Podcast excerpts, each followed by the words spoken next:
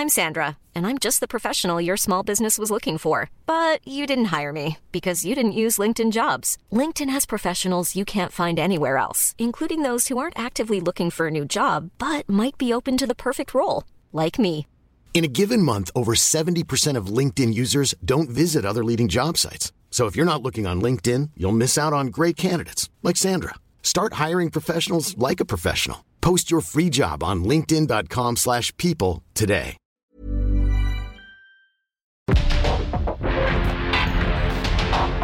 Porque el mundo actual no se entendería sin la economía, las finanzas y los negocios.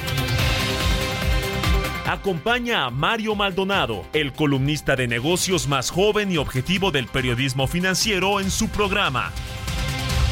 Bitácora de negocios.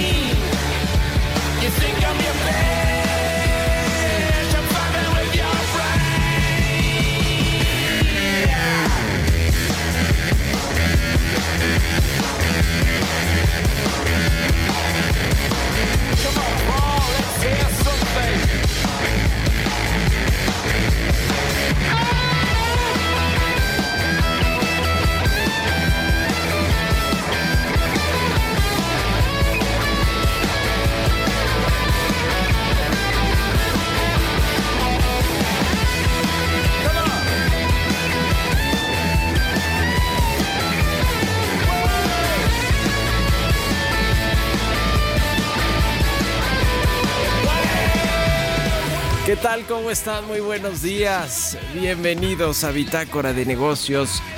Yo soy Mario Maldonado y qué gusto me da saludarlos en este mar en este miércoles, miércoles 8 de noviembre del 2023.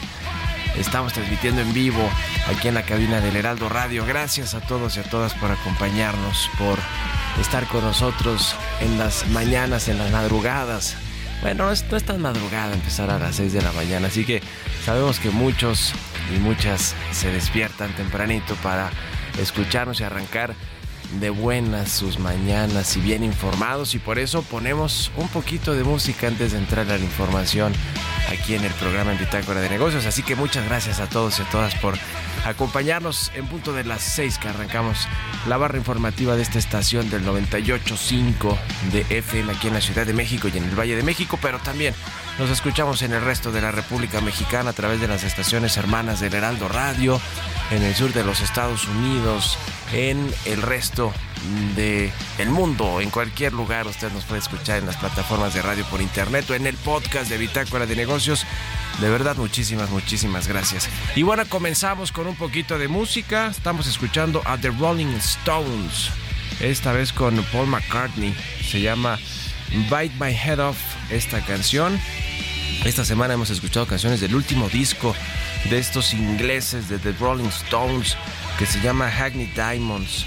Fue estrenado hace algunos días, alcanzó el número uno de ventas en el Reino Unido en su primera semana y bueno, pues esta, imagínense nada más a los Rolling Stones haciendo una colaboración con Paul McCartney, el ex Beatle. Bueno, pues suena bastante bien, ¿no? Este nuevo material de los Rolling Stones salió el pasado 20 de octubre y ahora pues Bite My Head Off con Paul McCartney. Vamos a estar escuchando hoy aquí en el programa y le entramos a los temas, le entramos a la información. Vamos a hablar con Roberto Aguilar, lo más importante que sucede en las bolsas y en los mercados financieros. Los mercados están cautelosos y esperan el discurso de Jerome Powell para aclarar el futuro de las tasas de interés en Estados Unidos. Alerta de menor demanda de China y Estados Unidos lleva el petróleo a su nivel más bajo en tres meses y el Banco de México mantendrá por quinta vez consecutiva su tasa de referencia. Preocupa eh, de, de cualquier manera pues el eh, eh, marco inflacionario, el panorama inflacionario en México, pero pues debido a que en Estados Unidos ya anticipó la Reserva Federal que probablemente en lo que resta del año no va a haber una nueva alza de tasas de interés, que ya llegó el ciclo del alcista de eh, la tasa de referencia a su mayor nivel y que probablemente más bien comiencen a pensar en el banco de pues de en el banco de la Reserva Federal que es el Federal Reserve en Reserve en Estados Unidos que pues podrían comenzar ya a bajar más bien las tasas de interés a partir del próximo año, eso si no será este 2023. Así que bueno, vamos a platicar de eso con Roberto Aguilar, vamos a hablar también con Ramón de la Rosa de Actimber sobre la industria automotriz que sigue con buenos datos, ¿eh? se reportó la, producción, las ventas de autos nuevos y la exportación de vehículos en octubre. Y por ejemplo, la producción repuntó más de 35%. Vamos a entrarle al tema. Vamos a hablar con Leslie Areli Vadillo, investigadora en infraestructura del Centro de Investigación Económica y Presupuestaria. Vamos a hablar sobre la falta de transparencia en el gasto de obra pública, ese que está en el presupuesto de egresos al que el presidente no quiere que se le cambie ni una coma porque es para sus obras prioritarias, pero pues hay mucha opacidad en cómo se van a gastar los recursos del presupuesto 2024 en términos de obra pública, así que vamos a analizar el tema. Vamos a hablar con Daniela Mijares, también presidenta ejecutiva de la Canirac, la organización donde se agrupan la mayoría de los restaurantes del país. Vamos a hablar de Acapulco, de la pérdida total del 80% de los negocios restauranteros en Acapulco, cómo viene la recuperación, los apoyos, si están dentro del plan de apoyo que lanzó el gobierno federal, por más pequeño que sea, de 60 y mil, de 61 mil millones de pesos. Y vamos a hablar de WeWork, que se declaró finalmente en quiebra por problemas de deudas y de operación, aunque dicen que no va a afectar por lo pronto a las operaciones de América Latina, incluida las, incluidas las de México. Así que le vamos a entrar estos y otros temas hoy aquí en Bitácora de Negocios. Quédense con nosotros aquí hasta las 7.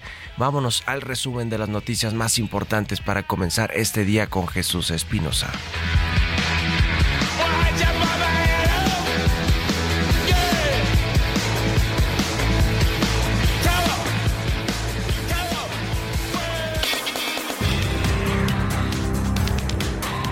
Arturo Saldívar dio a conocer que después de 14 años tomó la decisión de dejar la Suprema Corte de Justicia de la Nación con el fin de consolidar a mejorar al país, pero desde otra trinchera. A través de su cuenta de ex anunció su renuncia al cargo, misma que entregó al presidente López Obrador, renuncia que debe ser aprobada por el Senado.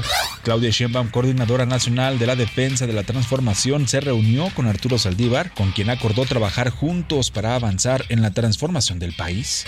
Ante la posibilidad de cambios drásticos en la demanda y precios de algunos bienes y servicios para los consumidores en Guerrero, la Comisión Federal de Competencia Económica advirtió que no estará permitido que asociaciones, confederaciones o cámaras industriales se coordinen o pacten precios que afecten la competencia, por lo que estarán supervisando de cerca cualquier actividad anómala. Por segunda vez en su historia, la Comisión Federal de Electricidad nombró a una mujer en la dirección general de una subsidiaria. Rosa Galas Dávila, con más de 30 años de experiencia, Fue nombrada como nueva directora general de la empresa subsidiaria de generación 2 de la empresa productiva del Estado. De acuerdo con cifras de la Oficina de Estadísticas de Estados Unidos, el comercio total entre México y Estados Unidos alcanzó la cifra récord de 599.8 mil millones de dólares en los primeros nueve meses de este año, lo que representó un ligero incremento de 2.1% respecto al valor registrado en el periodo similar de 2022.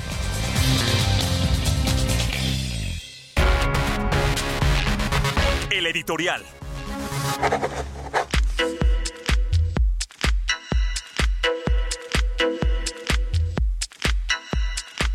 Bueno, pues ayer eh, eh, se sacudió, bueno, un poquito, tampoco es como que sea lo más relevante, pero hubo nota con respecto a la renuncia de Arturo Saldívar a la Corte, a la Suprema Corte de Justicia de la Nación, el ministro que fue presidente de la Corte durante este pues gobierno, esta administración del observador es un poder autónomo, independiente, eh, pero bueno, incluso se acordará que intentó en el 2021 Saldívar junto con Julio Scherer, el exconsejero jurídico de la presidencia, ampliar su mandato por dos años más y resultó que le dieron palo los mismos integrantes de la Corte, el Pleno de la Corte, lo, lo inconstitucional y no pudo alargar su periodo dos años más. Se quedó como ministro, llegó Norma Piña y desde allí, desde ese traspié, por decirlo menos, de Saldívar, de querer ser eh, ministro por dos años más, alterando pues la constitución, básicamente con, con la reforma judicial que emprendieron junto con el gobierno, digo emprendieron porque fue el Poder Judicial, la Judicatura, la Corte, junto con Julio Scherer y otros integrantes del gobierno, hicieron una reforma eh, judicial que sí es de las más importantes de los últimos años, de las últimas décadas. Ese, digamos, es parte del legado que deja Saldívar, pero junto con eso quiso extender su periodo dos años más, lo cual ya, ya no sonaba tan eh, eh, constitucional o tan, tan bueno, ¿no? Tan adecuado para la Suprema Corte de Justicia de la Nación. Llegó Norma Piña, con quien desde el día uno no se llevó bien, lo mismo con Alberto Pérez Dayán y algunos otros ministros que son, digamos, de esta ala ¿cómo decirlo?, radical, pero en términos de carrera judicial, ¿no? De, de respetar ante todo y sobre todo la ley, la, constitución y no meterse tanto en honduras políticas, aunque mire, todos los ministros tienen que ver con algo de la política, aunque, aunque lo nieguen y digan que ellos nada tienen que ver con los políticos, mire, se llevan bien, pues se van a sus comidas, a sus fiestas eh, y demás, pero bueno, entonces se eh, se le complicó el panorama a Saldívar después de todo esto. Estaba muy cercano a la 4T. Yo creo que nunca lo negó, ¿no? Él fue cercano a Felipe Calderón y después le dio un revés también con todo el tema de la guardería de Hermosillo, de la, de la guardería ABC que se, que se incendió. Eh, y terminó peleado con Calderón, con el observador siempre fue muy cercano. El presidente mismo, el observador, se, se refiere a él como una como un gran ministro y como una gran persona. Eh, y entonces, pues ya ya renunció, bueno, por lo menos ya le aceptó la renuncia al presidente, vamos a ver si se la acepta el Senado porque requiere dos cuartas, dos terceras partes del Congreso de la mayoría calificada y quién sabe si se la quieran otorgar la oposición, ¿no? Eh, algunos legisladores a lo mejor podrán convencer, no sé si del PRI, en fin, ya veremos qué sucede con este tema y veremos quién llega efectivamente a sustituir a Saldívar. Si es que, si es que se lo aprueban, ¿eh? porque yo creo que esto va a convertirse en un asunto político, ese sí, de enfrentamiento en el Senado entre la oposición y el oficialismo, pero si no veremos a quién le toca nombrar el presidente observador, seguro será uno de estos, ahora sí que cercanicísimos a la 4T, ¿no? De, del tipo de Loreta Ortiz o de Yasmín Esquivel, porque no se va a arriesgar el presidente, imagínense que le pongan otro que después se haga muy independiente, como Margarita Ríos Farjat, como González Alcántara, que son los que también propuso y que bueno, pues mire cómo, como le pagaron que no le tendrían que pagar nada, pero bueno, pues el presidente los critica y los critica con todo, así que ya veremos qué sucede. Sin embargo, eh, eh, Saldívar va a redactar o va a ayudarle a redactar a Claudia Sheinbaum, se fue a su equipo, la reforma judicial que van a proponer en septiembre ya con presidenta electa, si es que es Claudia Sheinbaum o no, eh, puede ser que se caiga de último momento y ya con un congreso nuevo instalado. Vamos a ver qué sucede. ¿Ustedes qué opinan? Escríbanme en Twitter, arroba en X, arroba Mario Mal y en la cuenta arroba Heraldo de México. Mario Maldonado en Bitácora de Negocios. Ya le decía, vamos a platicar con Ramón de la Rosa, subdirector de Economía en Actimber. ¿Cómo está Ramón? Buenos días. Muy buen día, Mario. Muy bien, gracias. ¿Qué te parecieron los datos del sector automotriz para el mes de octubre, la producción, las ventas, las exportaciones? Va recuperándose bien la industria automotriz, un motor sin duda alguna de nuestra economía y de nuestras exportaciones, de, nuestra, de nuestro sector manufacturero, de nuestras exportaciones y de nuestra economía. ¿Cómo los viste? Muy, muy bueno el reporte del mes de octubre, tanto en ventas como producción y exportación. De hecho, se están registrando algunos máximos en algunos componentes. Entonces, si quieres, déjame te platico primero de las ventas, que fueron, se vendieron 114 mil unidades en el mes de octubre. Es un nivel que no veíamos ya de forma consistente arriba de los 110 mil unidades desde el 2018. Eh, si uno ve todo el año, ya van cerca de un millón cien mil unidades las que se han vendido, que es más de todo lo que se vendió en el 2022, en el 21 y en el 20. Entonces, van bien las ventas. Esto te habla de una demanda interna robusta ¿Y por qué está apoyado esto? Pues por un mercado laboral que es sólido. Recordemos que la tasa de desempleo sigue estando cerca del 2.93%, que son niveles muy bajos históricamente. Tenemos eh, la llegada también ¿no? de remesas que van 62 mil millones de dólares eh, si uno lo acumula en el año en el último mes de septiembre y estas condiciones de un buen mercado laboral pues han animado a los bancos para que sigan dando crédito y entonces el crédito del sector automotriz ha estado creciendo a tasas del 15%, ya eh, en los mismos niveles que teníamos antes de la pandemia por fin y esto pues motiva la demanda de este tipo de productos, ¿no? Que recordemos al ser un, bien de consumo duradero pues te indica que las familias se sienten confiadas de lo que viene hacia adelante y por eso se animan a pedir un crédito, ¿no? Ahora, en la producción eh, se produjeron 378 mil unidades. Este es el dato más alto del que tenemos registro, al menos desde el 2014. Eh, la producción ha estado incrementando de forma muy fuerte, ya van cerca de 3.3 millones de unidades producidas en el país, que de la misma forma es más de lo que se produjo en los últimos tres años, en todo el año. Eh, y aquí hay varios factores. Uno es la normalización de las cadenas de producción, dos es la integración en las economías de Estados Unidos y México, y tercero es el apetito que tienen las, las empresas armadoras para producir desde México y enviar a Estados Unidos, ¿no? Entonces, esto hay un dato muy interesante, la capacidad utilizada de las automotrices está está en el 90%, es decir, están utilizando casi la totalidad de la planta, eh, que es muy superior al 79% que tiene el promedio de las otras industrias manufactureras. Y ya para acabar, las exportaciones que crecieron casi al 15%, también eh, cifras que no veíamos desde el 2018 con 2.7 millones de unidades exportadas y esto te habla pues de la demanda eh, que hay en Estados Unidos, el 90% de los autos que se producen en México se van a los Estados Unidos y esto pues responde a que sigue habiendo niveles de inventarios muy bajos en aquel, aquella parte del mundo, cerca de 200 mil unidades tienen en inventarios cuando antes de la pandemia estaban cerca de las 800 mil, entonces todavía hay una demanda importante en esa parte. Ya, eh, con estos datos y otros que son indicadores del mercado interno del consumo, pues se ve un buen cierre de año, en un buen último trimestre se comienza a, visualizar para alcanzar esta perspectiva de tres y medio por ciento, ¿no? De crecer, de crecimiento económico para todo el año. Sí, definitivamente el cuarto trimestre pinta para ser bueno. Recordemos que vienen ahí toda la, la parte de compras de Navidad, ¿no? Entonces tendríamos un buen cierre de año en el crecimiento económico eh, y esto pues eh, ayudará para que lleguemos a ese famoso 3.5% que, que se ha hablado bastante en los últimos meses. Eh, y sí, una economía muy robusta por la demanda tanto interna como externa. Bueno, pues ojalá que así sea porque vendrá una desaceleración inminente el próximo año y ya veremos de qué tamaño. Muchas gracias, como siempre, Ramón de la Rosa, subdirector de Economía en Actimber. Estamos en contacto y muy buenos días. Muy buen día, Mario. Hasta luego. 6 con 21, vamos a otro tema. Economía y mercados.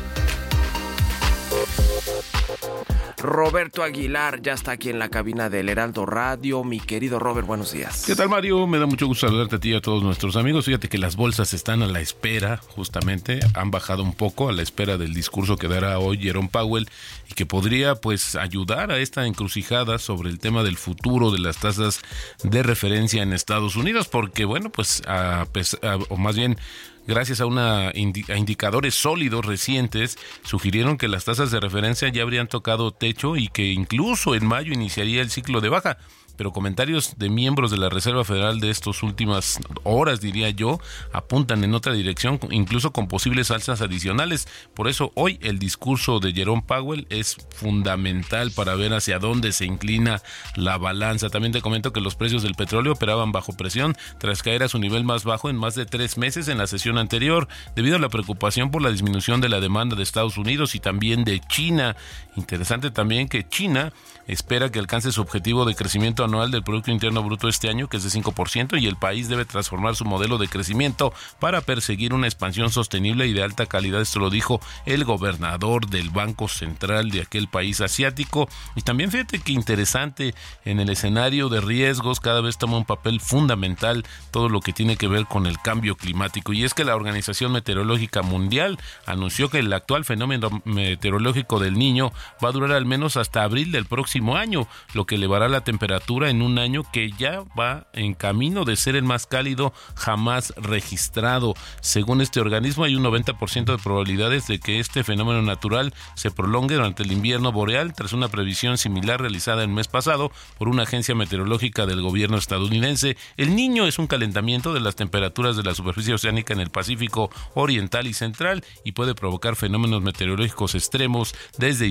incendios forestales a ciclones tropicales y sequías, y sequías perdón, prolongadas. Mañana la decisión de política monetaria del Banco de México, donde, bueno, de acuerdo con un sondeo de Reuters, dejará sin cambio su tasa de interés referencial por quinta vez consecutiva. Todavía hay mucho que hacer en materia de inflación. También te comento que el tipo de cambio está cotizando en estos momentos en 17.53. Parece ser que no le ha afectado el rebote del dólar a nivel global. Con esto tenemos una apreciación en el mes de 2.8%. Bueno, pues el peso también con buena perspectiva ahora eh, que regresó el superpeso, mi querido Robert. Y entonces, ¿cómo va a cerrar el año? ¿Cuál es tu pronóstico? Fíjate que eh, de hecho ayer se dio a conocer la encuesta nueva de Banamex, donde justamente están eh, poniéndolo en 18 pesos para el cierre de este año y para el 2014, 2024, perdón, mejoró de 18.98 a 18.95. Así es que, pues quizás no se esté viendo un tema o el problema desde el punto de vista cambiario. Sin embargo, pues había que ver si el entorno internacional pues es más benigno justamente para este indicador económico que es ya el tipo de cambio. Y con todos los claroscuros que significa tener un peso fuerte, un tipo de cambio fuerte que ya los hemos comentado aquí muchas veces. Gracias Roberto Aguilar y nos vemos al ratito en la televisión. Al contrario Mario, muy buenos días. Roberto Aguilar, síganlo en X en su cuenta arroba Roberto AH. Vámonos a la pausa, regresamos.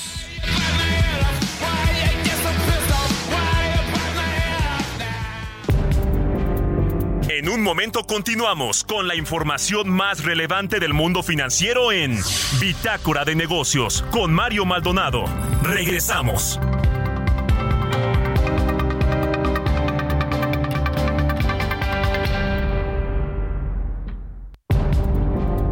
Estamos de vuelta en Bitácora de Negocios con Mario Maldonado.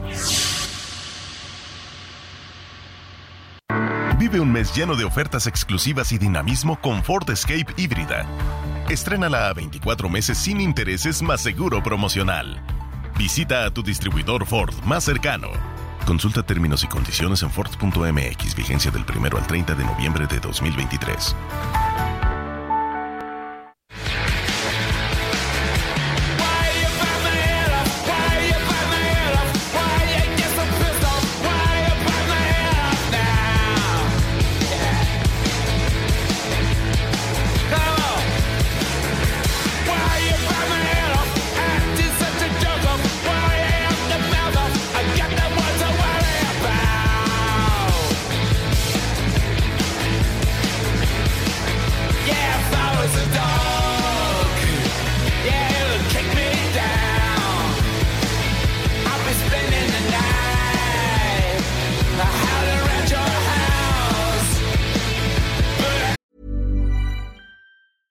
Hiring for your small business? If you're not looking for professionals on LinkedIn, you're looking in the wrong place. That's like looking for your car keys in a fish tank. LinkedIn helps you hire professionals you can't find anywhere else, even those who aren't actively searching for a new job but might be open to the perfect role. In a given month, over 70% of LinkedIn users don't even visit other leading job sites. So start looking in the right place. With LinkedIn, you can hire professionals like a professional. Post your free job on linkedin.com slash people today.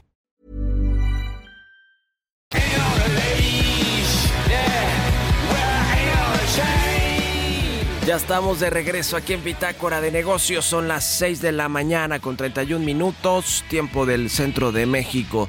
Y regresamos escuchando un poquito de música antes de irnos con la información en esta segunda mitad del programa. Estamos escuchando a los Rolling Stones con Paul McCartney. Se llama Bite, Bite My Head Off. Esta canción es de su álbum más reciente, de su disco más reciente, Hackney Diamonds de los Rolling Stones, que se estrenó hace unos días y se convirtió en número uno de ventas en Reino Unido en su primera semana.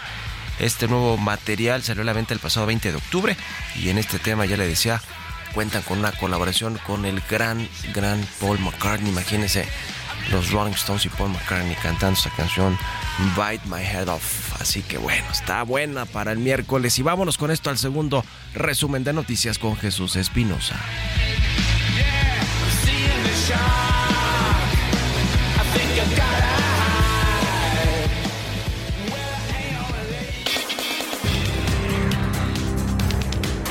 Con un cierre de 2023 dinámico para la economía de México, las expectativas de crecimiento para el próximo año apuntan a una desaceleración, la cual puede ser revertida con las inversiones por el nearshoring y el gasto público. Los panelistas de Focus Economics prevén que el Producto Interno Bruto de México aumente 1.9% durante el 2024, variación que no representa cambios respecto a la encuesta de octubre pasado. La empresa de telecomunicaciones Telmex informó que condonará el pago de sus servicios durante los meses de noviembre y diciembre en el puerto de Acapulco en apoyo a los damnificados por el paso del huracán Otis que devastó la costa de Guerrero.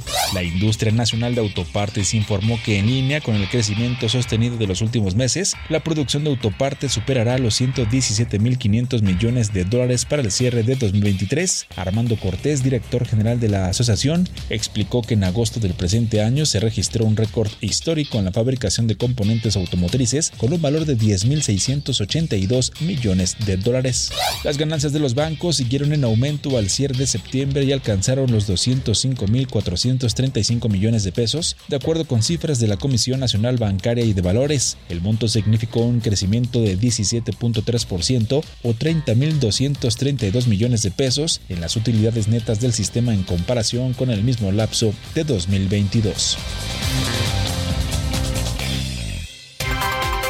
Entrevista.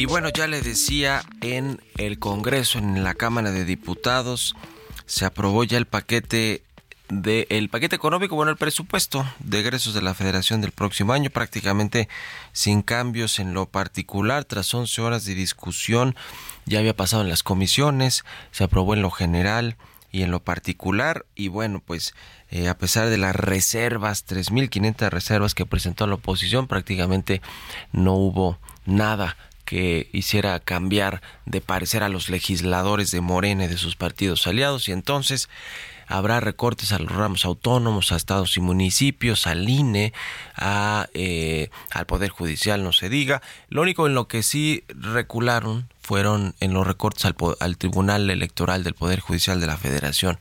Eh, y bueno, pues está el asunto enfocado en los programas sociales del gobierno, en las pensiones y en los proyectos de infraestructura, en las obras de infraestructura del presidente López Obrador.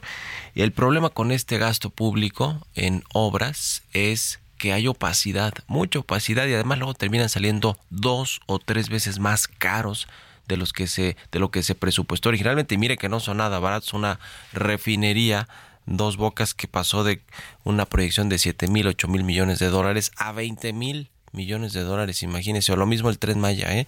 que debe andar por los eh, 300 mil eh, o más, hasta 500 mil, me parece, millones de pesos. Nos va a aclarar todos estos datos Leslie Areli Vadillo. Ella es investigadora en infraestructura del Centro de Investigación Económica y Presupuestaria. ¿Cómo estás, Leslie? Buenos días. Hola, buenos días, Mario. Muy bien, gracias. ¿Y tú? Bien, muchas gracias. ¿Cómo estás viendo todo el tema del presupuesto y en lo que tiene que ver con el gasto en obra pública que yo decía, pues siempre es opaco poco transparente eh, cómo gastan los gobiernos y creo que no es no ha sido la excepción en estos cinco años en el gobierno actual del presidente López Obrador y no va a ser en, en su último año de gobierno con este presupuesto histórico. Sí, así es. Fíjate que eh, recientemente en el CIEP eh, nos pusimos a investigar justo cuál ha sido la relación del gasto público con pues lo que se pide de transparencia y también de priorización del gasto y junto con esta planificación que se supone que deben de tener las obras públicas desde el Plan Nacional de Desarrollo. Eh, y bueno, y como mencionas, eh, justo uno de los problemas que ahorita presenta el gasto es que algunas de sus obras públicas no son completamente transparentes. Eh, a ver, danos, danos más ejemplos, por favor. Bueno, o sea, el, bueno, el gasto se puede dividir por su tipo de transparencia. Hay algunas obras públicas que tienen una clave de cartera, es decir, que son registradas ante la Secretaría de Hacienda y Crédito Público y otras que no. En el caso del el presupuesto que se aprueba para 2023, este, el 10% es el gasto que es completamente transparente, es decir, que se le puede consultar eh, a partir de la clave de cartera, lo que significa que tienen análisis costo-beneficio y pueden ser consultados en la página de cartera de inversión de la Secretaría de Hacienda y Crédito Público. La otra parte, el bueno, hay un 17% que aunque tiene clave de cartera y se pueden revisar los análisis no son publicados, o sea, los pueden revisar solo algunos de los expertos, mientras que el 48% de, de la inversión pública no tiene clave de cartera debido a que no se les ha hecho análisis costo-beneficio y por lo tanto tampoco pueden ser consultados. Y bueno, bajo esta mm, perspectiva, eh, pues tenemos todos los proyectos prioritarios que conocemos del sexenio, que es este el corredor del Istmo de Tehuantepec, la refinería Dos Bocas, el, tren interurbano. Sin embargo, los únicos que son completamente transparentes, que podemos consultar los análisis, eh, son el tren interurbano México-Toluca y la ampliación del este, suburbano Lechería IFA. Entonces, esos son los más, eh, digamos, transparentes, mientras que los que definitivamente no podemos consultar cuánto se gastó eh, o cuáles fueron eh, los, los estudios para su construcción, se encuentran, por ejemplo, la refinería Dos Bocas. Y bueno, actualmente, este, para el presupuesto de 2024 se asignó como prioritario el espacio cultural Chapultepec, que tampoco podemos eh, consultar un, estudio previo. Este Sí, ahora eh, nos, nos eh, dices que los proyectos prioritarios del presidente pues están en esta opacidad, lo mismo, o, desde el aeropuerto Felipe Ángeles, que es uno de estos proyectos considerados como prioritarios y que no hay esta eh, pues transparencia de cómo se han ido, cómo se aplicaron los recursos y cómo se han ido gestionando también pues, los subsidios con el con los que se ha mantenido este aeropuerto, pero me parece este dato muy relevante. En el presupuesto de egresos 2024 eh, se, habría, se habría destinado un total de un billón quinientos seis mil millones de pesos para las obras prioritarias de la, de la actual administración, es decir, estas que ya mencionabas, la refinería de Dos Bocas, el tren Maya, eh, que pues representan muchísimo dinero, ¿no? 1.5 un, un, 1.5 billones de pesos es casi lo que está pidiendo de deuda el gobierno, un poquito menos de lo que va a pedir de deuda para el próximo año poder financiar todo el gasto público, ¿no? Sí, así es. Fíjate que, este, en, bueno, la cifra es correcta, es de un billón quinientos seis mil millones de pesos del total del sexenio. Del sexenio, sí. Eh, no, es del presupuesto del próximo año, es todo lo que le han invertido estos proyectos prioritarios en todo el sexenio, ¿no? Así es, y de los montos que podemos consultar, porque una de las excepciones a todas estas cifras que tenemos es el aeropuerto Felipe Ángeles, debido a que se consideró como obra pública de seguridad nacional y por eso no podemos consultar su información. Sin embargo, este, pues sí, debieron haberse hecho los estudios pertinentes. Y uno de los problemas que tenemos para el siguiente año, pues es justo que el, la inversión, al menos en el PP venía a la baja, o sea, iba a bajar 11.1%. Ahorita probablemente va a haber cambios debido a las reasignaciones que se hagan para ayudas a, Guerrero, pero eh, pues sí, debe debe haber más transparencia en el gasto de obra pública. Quizá ahorita por las reasignaciones y la emergencia de obra pública que se va a necesitar en Guerrero, pues no se, no se hagan los análisis costo-beneficio porque es un gasto de necesidad, pero en el futuro sí debe corroborarse que la obra pública que se haga debe ser eficiente y debe realmente ayudar a la población que ahorita está damnificada, ¿no? Entonces, sí, es muy importante que haya eh, transparencia en la obra pública. Y bueno, y sobre todo aquí lo que más preocupa es que pues los proyectos de inversión que son un gasto prioritario y que es uno de los eh, son uno de los rubros a los que principalmente se les otorga gasto y de una magnitud grande, pues deberían ser transparentes, ¿no? Para que se le dé un seguimiento y que y, que se corrobore que, el gasto está siendo utilizado de forma eficiente. Pues muy interesante. Muchas gracias eh, por haber estado aquí con, con, nosotros esta mañana. Leslie Areli Vadillo, investigador en infraestructura del CIEP. Estamos en contacto y buenos días. Sí, muchas gracias por el espacio. Buenos días. Hasta luego, que estés muy bien. 6 con 43 minutos. Vámonos con las historias empresariales. Aprovecha un mes lleno de ofertas exclusivas y experiencias únicas con Ford Territory. Estrénala a 24 meses con tasa de 9.99% y seguro sin costo. Visita a tu distribuidor Ford más cercano.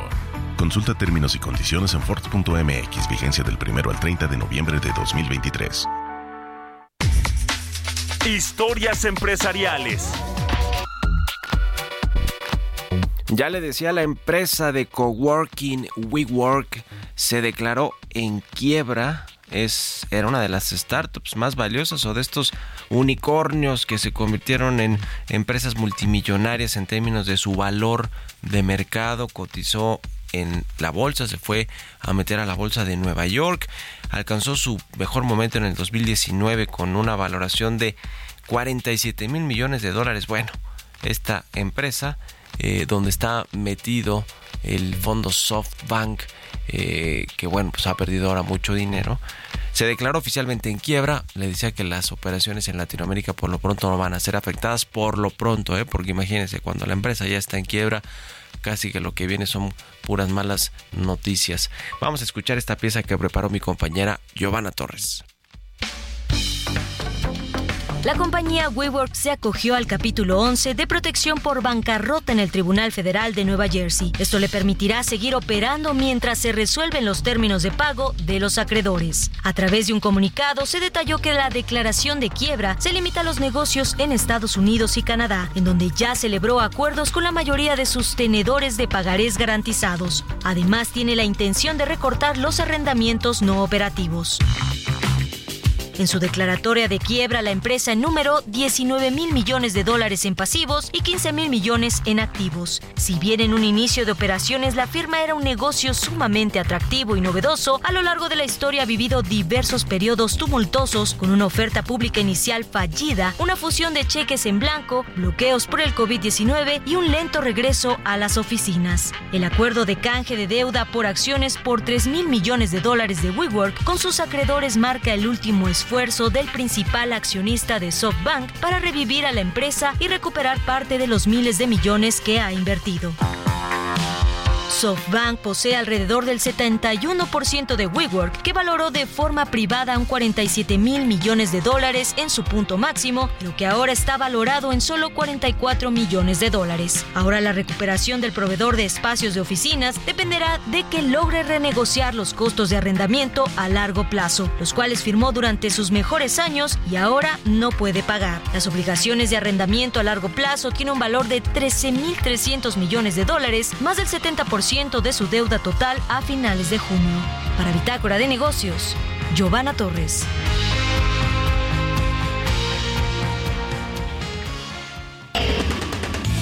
Bitácora de Negocios con Mario Maldonado.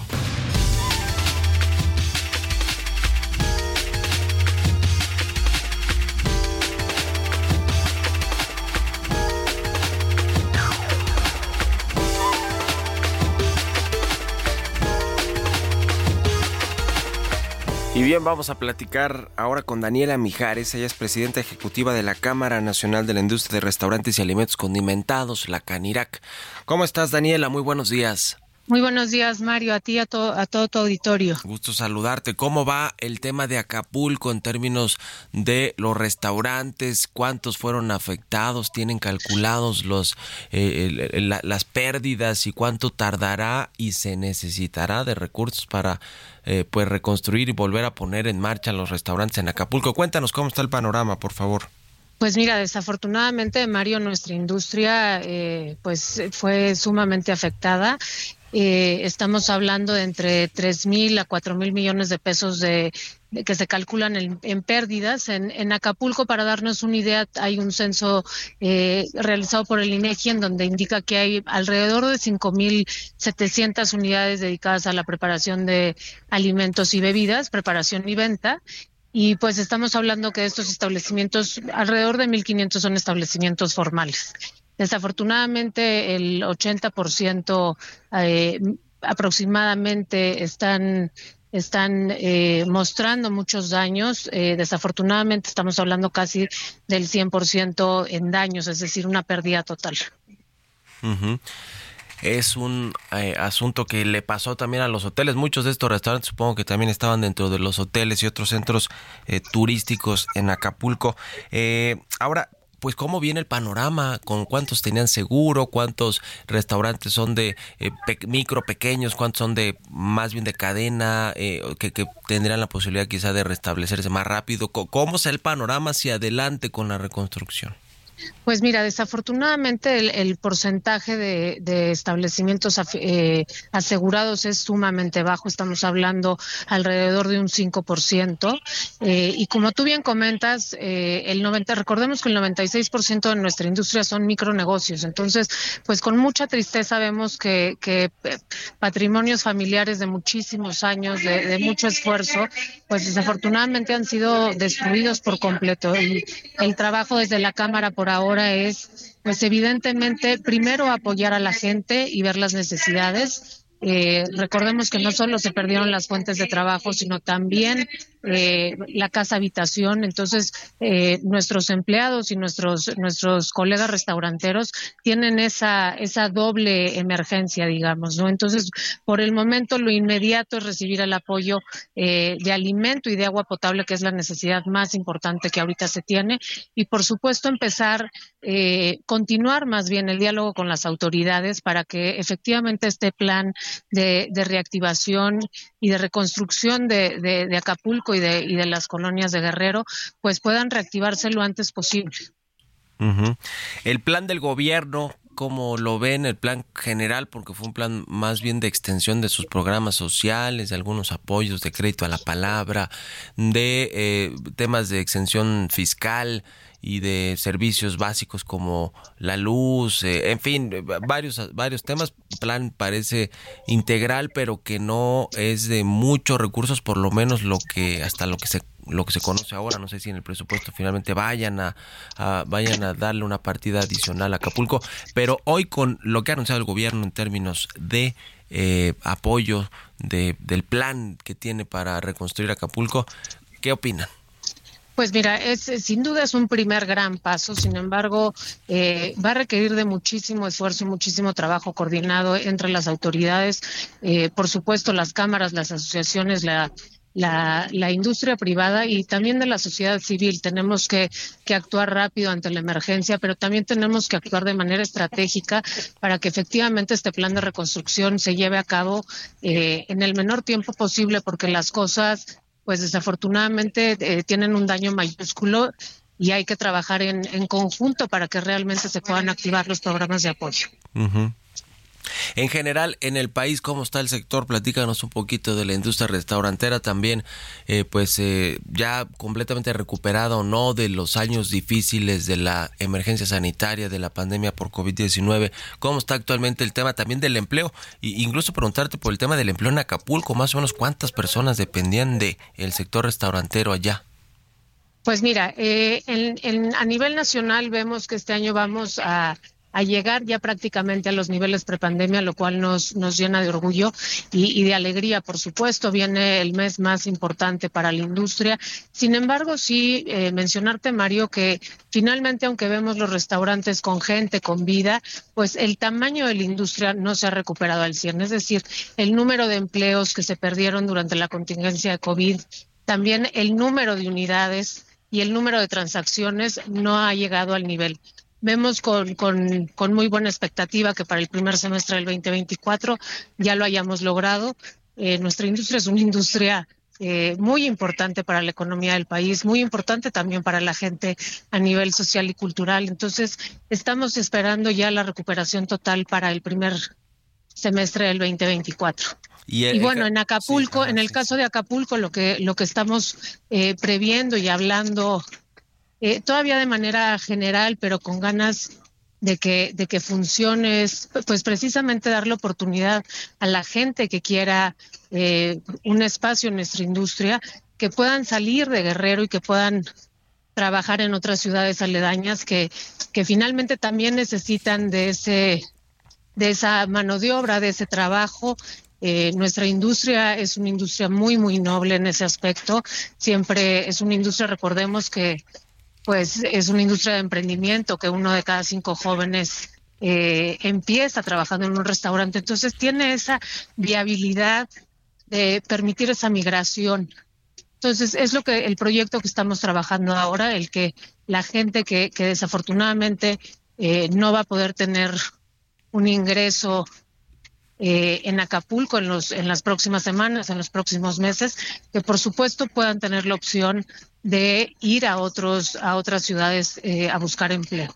Y por el otro lado, parte del proyecto que estamos llevando a cabo en este momento a través de World Central Kitchen eh, en Acapulco es precisamente que los establecimientos que poco a poco ya tienen los servicios establecidos como agua, luz, gas, etcétera, etcétera, tengan la viabilidad de operar sus cocinas para brindar alimentación a, las comunidades vulnerables y así poder reactivar esas cocinas. Muy importante también esa, esa otra parte. Gracias, Daniela Mijares, presidenta ejecutiva de la Canirac, por estos minutos. Estamos en contacto y muy buenos días.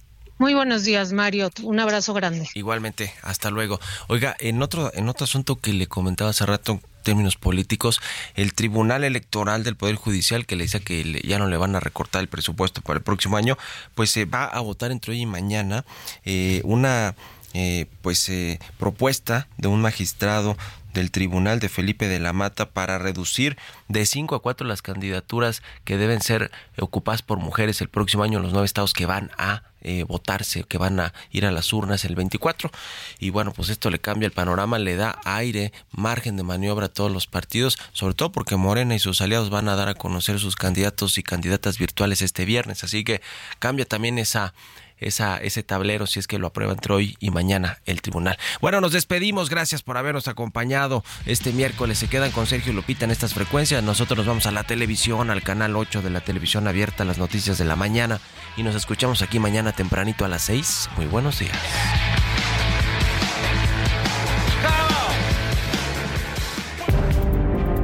Esto fue Bitácora de Negocios con Mario Maldonado.